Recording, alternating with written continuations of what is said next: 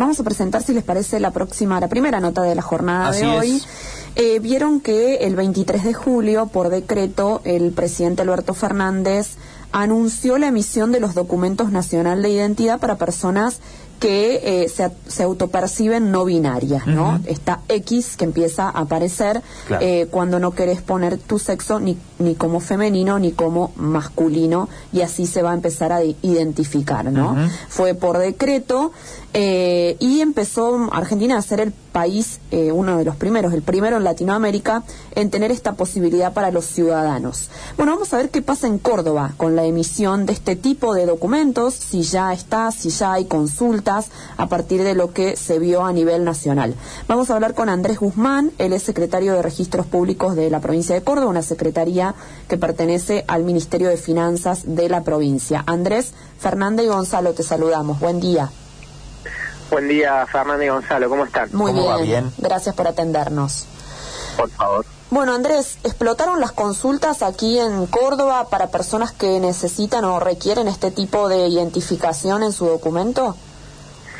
Sí, eh, la verdad que sí, hubo muchas consultas a través del Facebook del registro civil de la provincia y bueno, por supuesto también algunas oficinas municipales que, que advirtiendo los, los cambios también se han comunicado con nosotros, así que podríamos decir que hay expectativa por, por los cambios.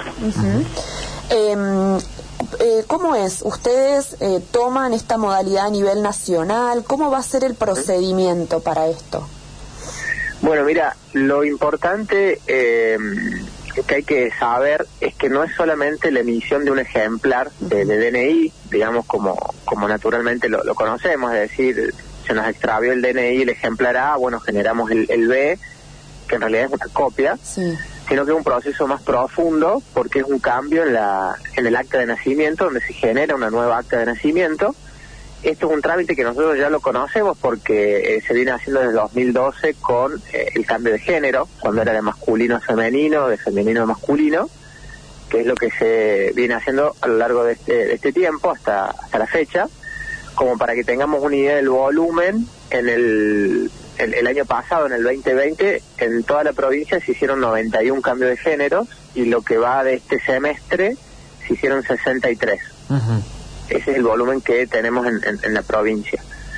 Eh, así que bueno, estamos con, con la expectativa.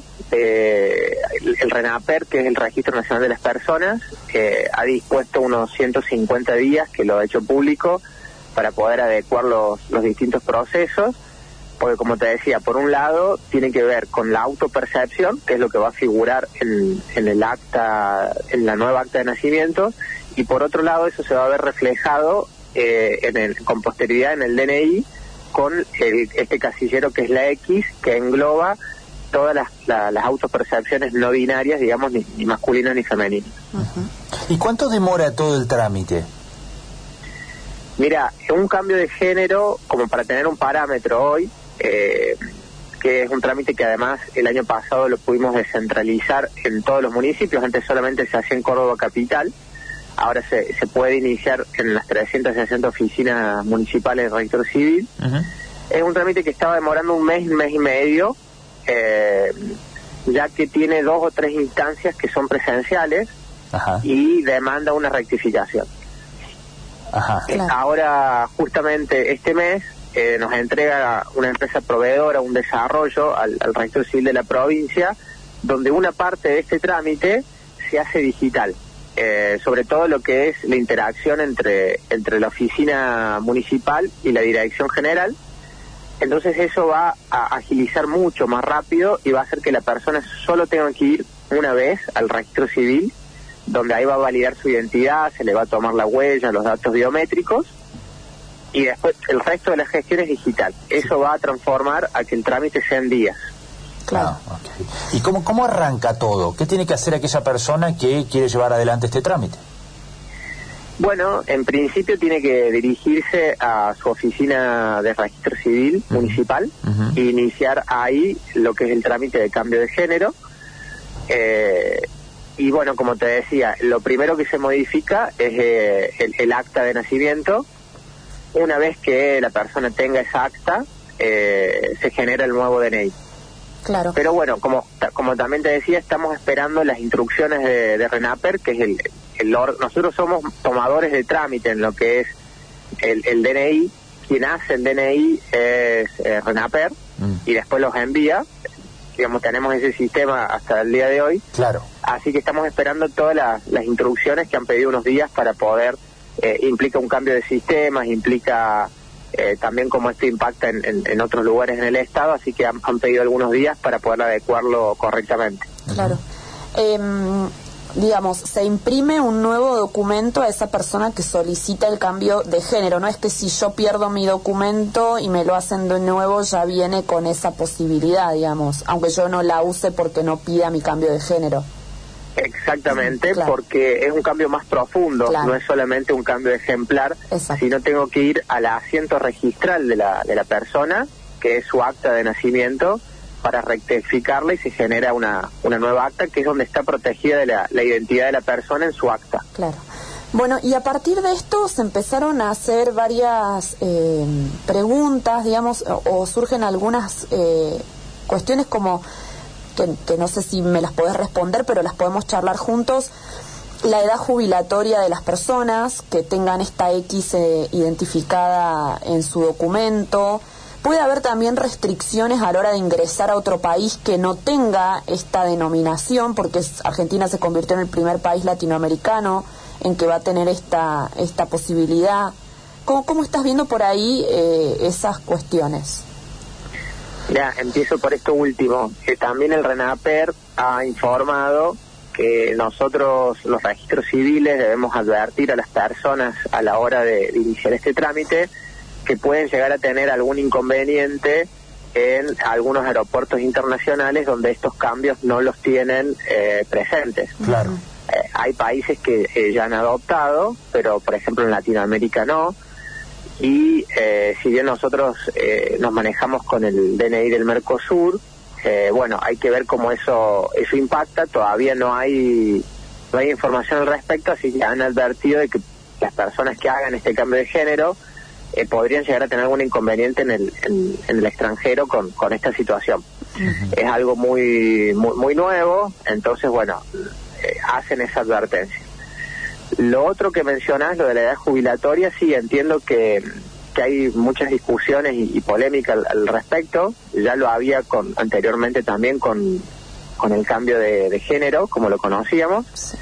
Eh, bueno, creo que tienen que buscar una forma de, resolver. Me parece que en el tema previsional eh, esta, esta discusión se suma a otra discusión de fondo también que tiene que ver con la sustentabilidad del sistema, del fondo de previsión y de todo el sistema. Mm. Que digo que bueno, si es una oportunidad también para, para poder discutir esto de fondo, también me parece que es, positivo. Claro, ojalá. Andrés, ¿es un trámite para cualquier edad?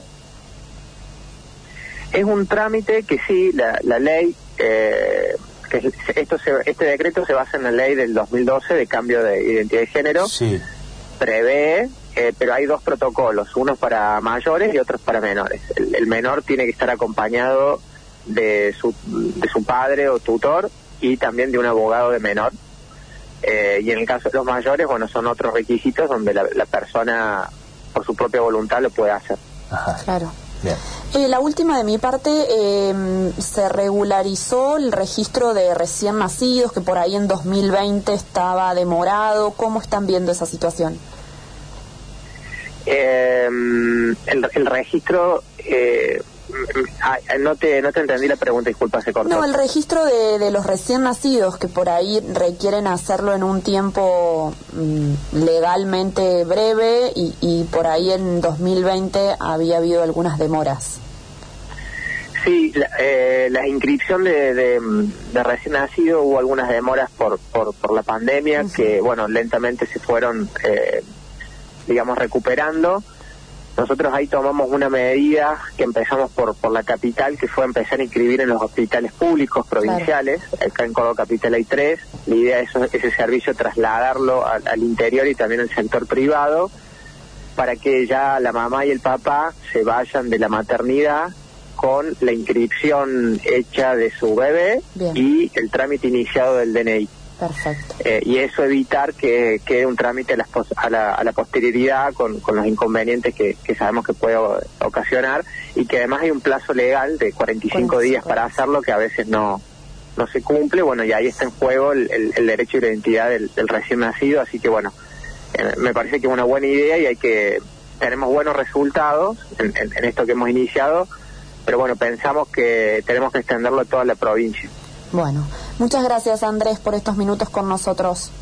No, por favor, a disposición. Muy amable. Buen día. Gracias. Andrés Guzmán es secretario de Registros Públicos de la provincia de Córdoba, perteneciente al Ministerio de Finanzas, eh, también de la provincia, por supuesto. Bueno, contándonos un poco esto, ¿no? La necesidad de la consulta de muchos cordobeses que quieren eh, elegir un documento en donde su sexo no esté definido ni como femenino ni como masculino, sino con esta X que a partir del decreto nacional eh, 476-2021 pueden tener esa posibilidad, ¿no?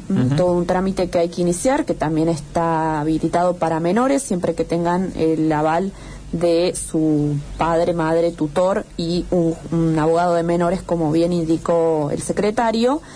Eh, bueno, interesante y esto de viajar al extranjero cuando todavía los demás países y los demás aeropuertos no han registrado esta cuestión, se habla de que también hay que hacer una algún trámite extra en Cancillería a la hora de salir del país con un documento de este tipo, que es todo muy reciente, como él decía, ¿no? Sí, sí, sí. Cómo arranca el trámite, desde donde se cambia hasta tu acta de nacimiento, ¿no? Sí, efectivamente. Bueno, y, el hecho de que les advierten de que pueden tener alguna dificultad Exacto. al llegar a algún aeropuerto, ¿no? Tienen que hacer esa salvedad eh, para que la persona sepa a lo que puede llegar a enfrentarse en algún inconveniente. Así es.